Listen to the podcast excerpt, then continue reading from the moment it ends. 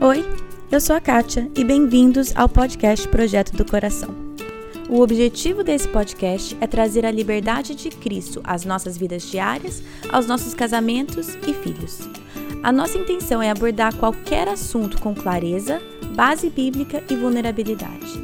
Eu realmente creio que Deus trabalha de formas diferentes em famílias diferentes, mas é nossa responsabilidade estar aberta à condução dele. Ao escutar os episódios, não caia na armadilha de comparar a sua história com a de outra pessoa. Simplesmente esteja aberta a ouvir o que Deus tem para você. Que Ele conduza a sua família e que este podcast seja meramente um instrumento nas mãos dele. Voltamos! Depois de seis semanas sem episódios novos, hoje começamos o ano de 2021 aqui no PDC. Começamos o ano, mas na verdade estamos encerrando a série O Caminho do Discipulado. Esse material ele é composto por 11 módulos e hoje iniciamos o último, que é levar outras pessoas para Jesus. Então, vamos falar um pouco sobre evangelismo, testemunho, apologética e várias outras coisas. Oi, oi! Tudo bem, gente? Faz tempo, né? Pelo menos para mim parece que faz bastante tempo que eu não sento aqui para gravar alguma coisa para vocês. Seis semanas em férias, é, foi muito bom. Esse tempo em off sempre, sempre é bom para mim. E sempre é um pouco estranho eu voltar, ser bem sincero. Então eu tô aqui me sentindo super estranha, falando com a minha parede. Mas tudo bem, tudo bem, eu, eu, eu volto, né? Eu entro no eixo de novo. Seis semanas passaram rápido e devagar, tudo ao mesmo tempo, porque muita, muita coisa, blá blá blá, muita coisa aconteceu nessas seis semanas. Se vocês seguem o podcast nas redes sociais, a Mari, eu sei que a Mari avisou vocês que o meu avô faleceu no dia 15 de dezembro. Tem um episódio sobre ele aqui no podcast, foi o episódio número 110. Se você não ouviu, é, esse é um carinho que você pode fazer por mim. Eu ouvi esse episódio, ouvi um pouquinho sobre o meu avô, e é um pouquinho mesmo, porque é, ele foi muito, muito mais do que aquele episódio retrata. Mas ele vinha sofrendo do mal de Alzheimer já há alguns anos, então, na verdade, é um luto que a minha família vem vivendo né, de forma parcelada há, há vários anos. Ele acabou falecendo devido a complicações da Covid. E por mais que a perda dele foi uma coisa muito triste para nossa família, porque foi mesmo, né? Só de falar, enche os olhos de lágrima um pouco, mas foi muito cheia da esperança de Cristo. E a minha avó deu um excelente exemplo para a gente como família de como viver um luto quando a esperança está em Cristo. Então, é, aqui em casa com os meninos, a gente. Na, na, na, quarentena, lá por final de março, começo de abril, nós começamos a memorizar algumas perguntas de um catequismo. Enfim, não é, não é o ponto, mas tem uma pergunta que é qual a nossa. Qual a memorizamos em inglês, mas eu vou tentar aqui. Qual que é a esperança, que é a nossa esperança na vida e na morte? E a resposta é que a nossa esperança na vida e na morte é que nós não somos de nós mesmos, mas pertencemos em corpo e alma, na vida e na morte, a Deus e ao nosso Salvador Jesus Cristo. Então, o meu avô pertenceu em corpo e em alma, e na vida e agora na morte a Cristo e nós também. E essa é a nossa esperança, a única esperança que nós temos, certo? Enfim, tudo isso para dizer que é, eu li cada recado que vocês enviaram no Instagram. É, muito, muito obrigada. No Facebook também, muito, muito obrigada. Eu realmente li cada um. A Mari deixou lá separado, marcado para mim. Não pude não tomei o tempo de responder cada um, mas agradeço de coração todos vocês que mandaram um recado, porque eu realmente li um por um. E, e sou muito, muito grata pelo carinho de vocês com a minha família que vocês nem conhecem, né? E comigo, que vocês também não conhecem, mas eu agradeço. É, outra coisa também é meu aniversário foi dia 13 de janeiro, fiz 34 anos. eu acho que o ano de 33 anos, que foi o ano de 2020, acho que podia podia contar para agora, né? Porque não fizemos quase nada nesse ano, enfim. Mas a Mari também, a Mari e a Ellen, né? Postaram lá para vocês e eu vi muitas mensagens de parabéns também. Também li uma por uma. Muito, muito, muito obrigada. Não tomei o tempo para responder, mas aqui está o meu agradecimento e, e realmente o carinho de vocês fez muita diferença no meu dia. Muito, muito obrigada. Uh, claro que teve o Natal, teve o Ano Novo, né? Muitas coisas aconteceram, gente. Seis semanas foram muita coisa. Tivemos também uma seminarista brasileira, que na verdade ela tá fazendo seminário aqui, no Palavra da Vida daqui dos Estados Unidos.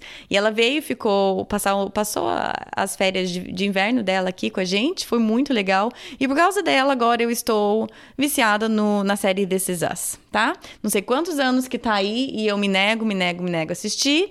É, comecei a assistir com ela e agora, gente agora, agora eu vou fazer o quê? Eu vou ter que assistir o resto, vou ter que assistir até o final. Porque, olha, a minha filosofia de séries continua a mesma, que eu não assisto série para chorar. Chega, eu assisto série para dar risada. Mas, gente, que série boa. eu sei que devem ter opiniões mistas. Mas, olha, ela me pegou, né? E agora eu vou ter que assistir até o final, gente. Quem mais aí assiste esse negócio? É muito bom. Só geral, não condiz muito com a minha com a minha filosofia de séries de televisão que eu assisto, mas foi, mas enfim, tô aí, junto com vocês assistindo This Is Us. Um, que mais? Eu e o Thiago também nós completamos 14 anos de casado, dia 4 de janeiro, e celebramos do nosso jeitinho aqui, com Covid e tudo mais, mas a gente sempre assiste o nosso DVD de casamento com os meninos. Bom, antes de ter os meninos era só nós dois, mas a gente sempre assiste DVD de casamento. E é, é muito legal ver como algumas coisas, quantas coisas mudaram, quantas coisas permanecem iguais. Então, isso também foi um pouco do que aconteceu aí nos nossos nossas nossas seis semanas. Este próximo ano, nós temos vários planos, ideias para esse próximo ano. Eu, a Ellen e a Mari, a gente está pensando, sonhando, projetando. Eu vou falar um pouco mais sobre um desses projetos novos, ou esse plano, sei lá, nem sei o que chamar. Mas uma dessas coisas vai ter um episódio bônus no meio dessa semana, entre essa sexta e a próxima. Não sei exatamente o dia, o dia que eu consegui. Mas vai sair falando sobre um, uma dessas novas iniciativas. Então, ao invés de eu gastar tempo num episódio e aí depois ficar perdido, vai ter um episódio bônus para para explicar tudo. Então, no meio dessa semana, em algum momento, vai sair um episódio bônus, tá bom? Mas vamos começar de vez agora com o episódio dessa semana, que já faz quase 10 minutos que eu tô falando e nem entrei no episódio. Estamos chegando no final da série O Caminho Discipulado. Nós começamos essa série em agosto julho ou agosto, acho que foi agosto de 2019. Se você quer pegar essa série do começo, o episódio de introdução é o episódio 67 e lá ele explica a série. Mas tudo, tudo, tudo dessa série está no site. Ele é o material da minha igreja, que a minha igreja produziu de discipulado. Eles traduziram para o português para gente, né? Pagaram a tradução para gente e tá inteirinho no site. Tem dividido por módulo, bem certinho, se você procurar projetodocoração.com barra o caminho do discipulado. Tá tudo lá. E hoje começamos o 11 módulo, o último módulo, que é levar outras pessoas para Jesus. Como eu geralmente faço, nós vamos começar então lendo a descrição dessa prática. É, tem sempre um ou dois parágrafos descrevendo a prática e a ideia é você ler algumas vezes, sublinhar palavras ou frases que te chamam a atenção para você então discutir nesse relacionamento de discipulado. Então vamos lá, vamos ler. O discípulo comum de Jesus Cristo leva outras pessoas a seguirem Jesus. Ele crê que a fé em Jesus é o aspecto mais importante da vida, tanto que ele compartilha obstinadamente o Evangelho de Cristo, tanto com palavras quanto com atos. Ele crê com fervor que o Espírito de Deus pode mudar a vida de qualquer pessoa para que reflita a vida de Jesus, e essa convicção o leva a orar pelos fracos e perdidos e a servi-los. O discípulo comum de Jesus vê a vida como uma oportunidade de levar outras pessoas a Jesus. O discípulo que vive com um desejo obstinado de levar os perdidos a Jesus vivencia a alegria de fazer as pessoas se envolverem em uma nova vida. Ele conhece a maravilha de ver vidas transformadas pelo Espírito. O seguidor de Cristo tem a satisfação gerada por fazer parte desse importante propósito do reino, dada a todos os discípulos de Jesus, enquanto os que estão longe de Deus são reconciliados com ele e tornam-se seguidores de Jesus. Então, essa é a definição, um pouco longa, mas, né, um pouco longa para eu ler aqui num podcast. Mas, por exemplo, se eu tivesse discutindo isso com uma pessoa que eu estivesse discipulando, ou sendo discipulada, obviamente, eu diria que as que mais me chamaram atenção nessa leitura é a palavra obstinadamente, né? Assim, que o discípulo compartilha obstinadamente o evangelho de Cristo e que ele vive um desejo obstinado a levar os perdidos a Jesus. Essa palavra me chamou muita atenção. É, me fez pensar. Eu tenho esse desejo obstinado de compartilhar Jesus com as pessoas ao meu redor? Eu compartilho obstinadamente o evangelho às pessoas que me cercam? É uma coisa que eu tenho refletido até, né, na preparação desse episódio. Como eu já falei, eu já usei esse material algumas vezes, mas é isso, sempre tem alguma coisa que te chama atenção, alguma coisa diferente, né? Aí outra coisa que também me chamou atenção é que fala assim, que compartilha o evangelho de Cristo tanto com palavras quanto com atos é tanto um quanto o outro. Precisamos compartilhar o Evangelho de Jesus tanto com palavras quanto com atos. É, tem uma daquelas frases né, famosas que a gente fala bastante no meio cristão. É, ela é atribuída a São Francisco de Assis, mas pelo que eu entendo, na verdade não tem não tem muita base para atribuir a São Francisco de Assis mesmo, que é aquela frase, né? Pregue o evangelho e use palavras quando necessário.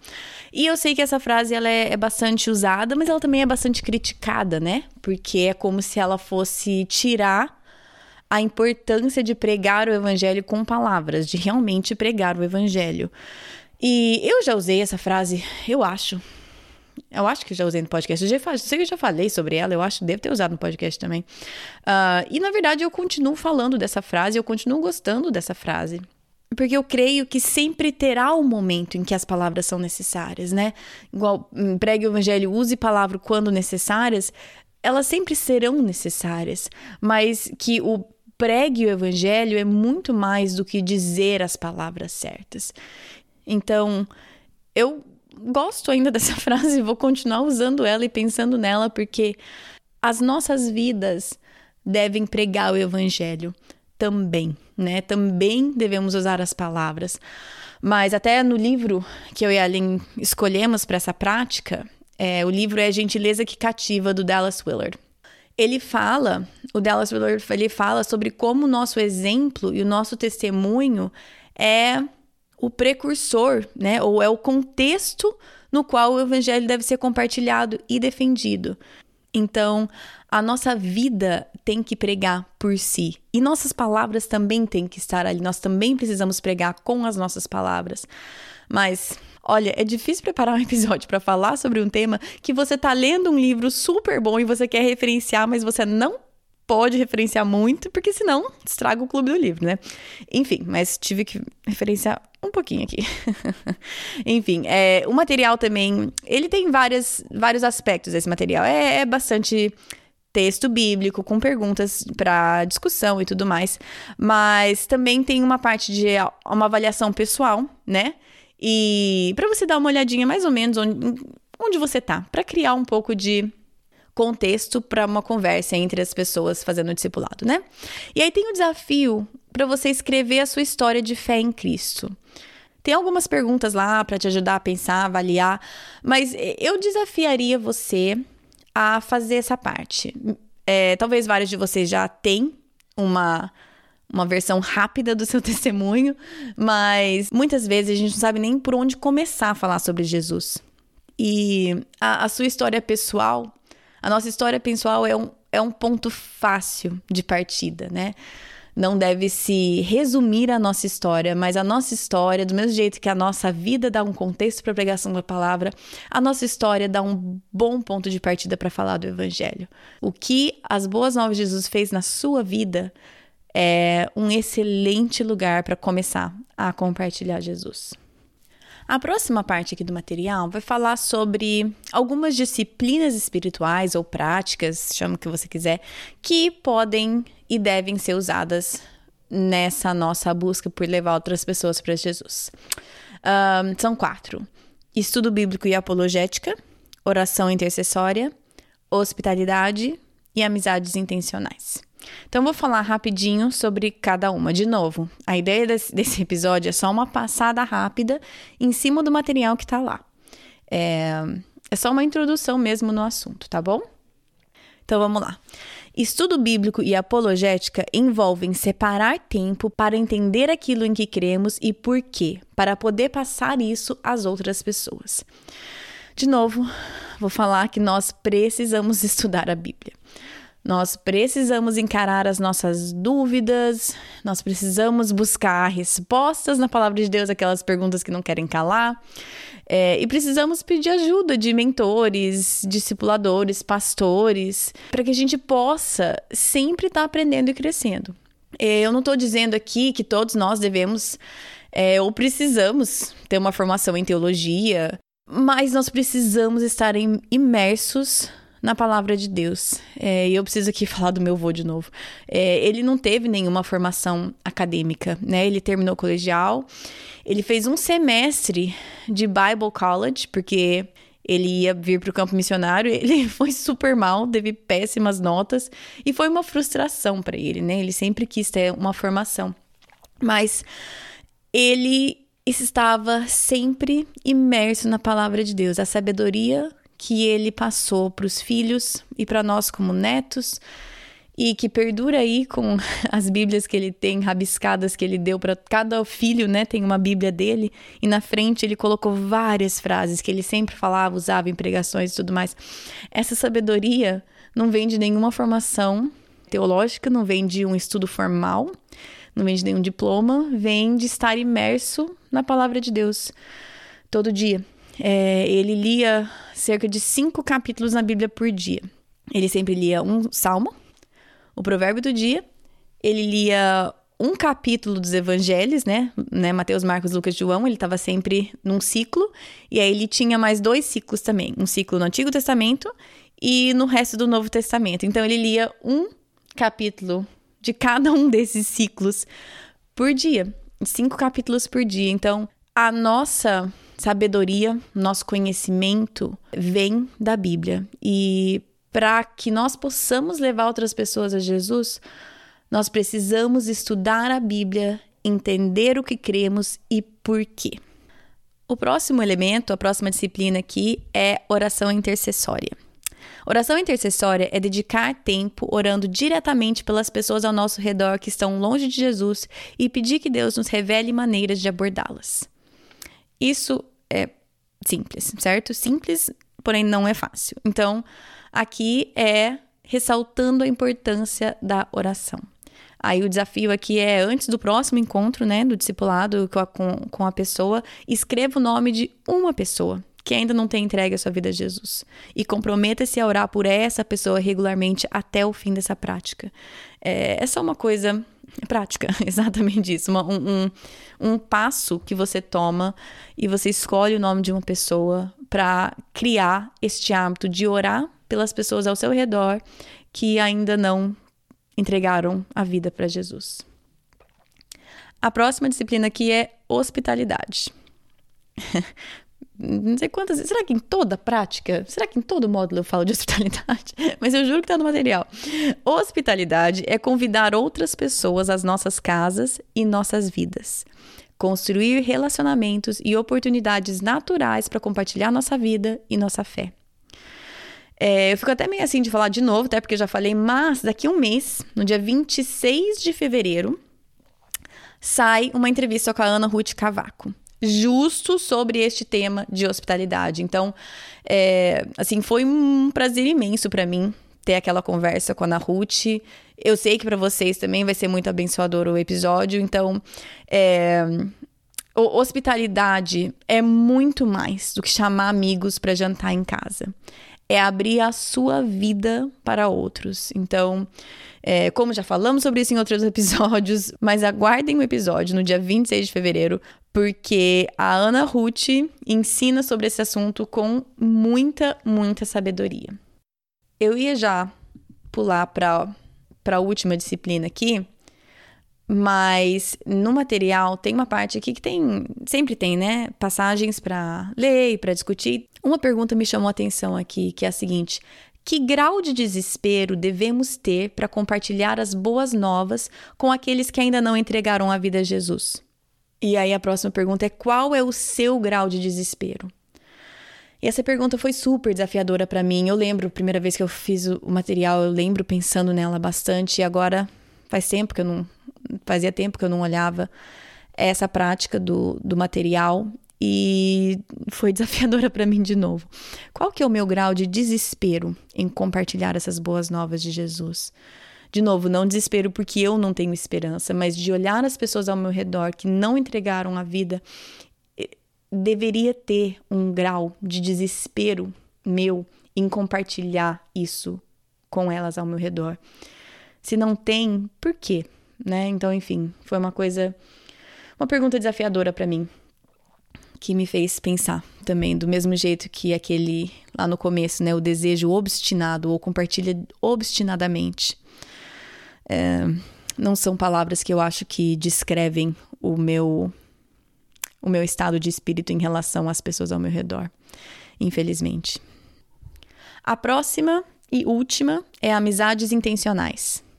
Fazer amizades intencionais é a prática de se envolver em relacionamentos naturais com as pessoas em nossas vidas, trabalho, vizinhança, comunidade e família, para ter a oportunidade de levá-las a Jesus. Um, hoje em dia, é, é normal a gente compartimentalizar a vida. Existe essa palavra, gente? Compartimentalizar? Dividir a vida, né? Separar. Deixar bem separadinha, organizadinha. Tipo, essa é a minha vida no trabalho, essa é a minha vida em casa, essa é a minha vida na igreja. E agora com a pandemia, então, né? Nossa, estamos automaticamente compartimentalizados em quadradinhos do Zoom. Pior ainda. Ou seja, se envolver com pessoas é uma coisa que não acontece mais naturalmente. Eu acho que em gerações passadas, sim. Na nossa, eu acho que não é mais uma coisa natural é, até parece que vai um pouco contra a cultura hoje em dia. É, claro, nós ainda estamos numa pandemia, né? Então faço isso de uma forma segura, responsável, tal. Mas essa essa pandemia ela vai acabar, ela vai acabar. E a questão é se nós vamos ser intencionais em investir nos relacionamentos ou se nós vamos nos acomodar no conforto da nossa casa, da nossa família. Será que nós vamos voltar a abrir a casa e abrir mão do nosso tempo livre para servir e receber os outros? Talvez a gente fazia isso antes. Será que nós vamos voltar a fazer isso? Talvez a gente já não fazia e agora talvez vai ser mais difícil ainda. Ou será que nós vamos continuar vivendo em isolamento? Que não seja assim, certo? Nem na tua casa, nem na minha, nem na sua realidade, nem na sua vida, nem na minha. Enfim, acho que, gente, acho que eu tô percebendo aqui que eu tô falando todas essas coisas, eu tô respirando fundo, respirando fundo. Eu acho que eu tô tão cansada com as restrições dessa pandemia. Eu sei que muitas pessoas estão sofrendo muito mais, mas estou desgastada com essas restrições da pandemia, como eu sei que você também deve estar, certo? Só tô percebendo aqui que eu tô respirando fundo enquanto eu falo, mas enfim. É, essa este é o material, né, a passada rápida em cima do material sobre o módulo levar outras pessoas a Jesus. Ainda temos dois episódios nessa prática. O próximo é sobre essa prática na família. E depois tem o Clube do Livro. E aí encerramos o caminho do discipulado. Mas estes episódios são semana sim, semana não. Talvez você é novo por aqui, o podcast é uma coisa nova para você e você está sentindo que você caiu de paraquedas aqui. É, aqui no PDC, semana sim, semana não é entrevista. E nas semanas entre as entrevistas é uma série, né? Agora nós terminando, estamos terminando de discipulado. Mas semana que vem é uma entrevista. A entrevistada da semana que vem é a Cecília Regiane do Benditas Blog. Foi um prazer enorme falar com a Cecília, entender como que começou o Benditas, o propósito, muito, muito legal. Eu já indiquei o Benditas Blog várias vezes, os materiais deles, e semana que vem vocês terão o prazer de conhecer a Cecília um pouco melhor e ouvir um pouquinho da sabedoria que ela tem para compartilhar com vocês. Tá bom? Então, este é o episódio da semana que vem. Como eu falei, no meio dessa semana, em algum momento, vai ter um episódio bônus saindo para explicar uma nova iniciativa aí do, do podcast.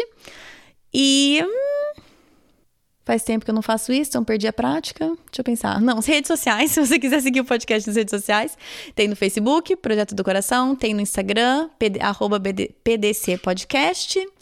No site projetodocoração.com você acha tudo, tem um post para cada episódio. Então, se você escuta um episódio, é, entra no site, coloca na barrinha lá de busca o nome do episódio ou até o número do episódio. Vai ter o post do episódio com todos os detalhes de tudo, tá bom? Mas como eu já falei no começo, pro projeto do o, pro caminho do discipulado, coloca projetodocoração.com barra o caminho do discipulado e você vai achar. Certo? Acho que é isso. Bom final de semana para vocês e até semana que vem. Na Bíblia, em Miqueias 5:5, está escrito que ele será a sua paz. Se eu acredito na Bíblia, eu acredito que apesar das minhas circunstâncias, ele será a minha paz. Meus filhos estão tocando terror dentro de casa? Ele será a minha paz. Estou me sentindo culpada por não passar mais tempo com os meus filhos? Ele será a minha paz. Estou cansada de ter as mesmas brigas de sempre com meu marido? Ele será a minha paz gritei e perdi a paciência de novo, Ele será a minha paz. Vamos tentar lembrar disso e, com a ajuda de Deus, escolher a viver nessa paz todos os dias.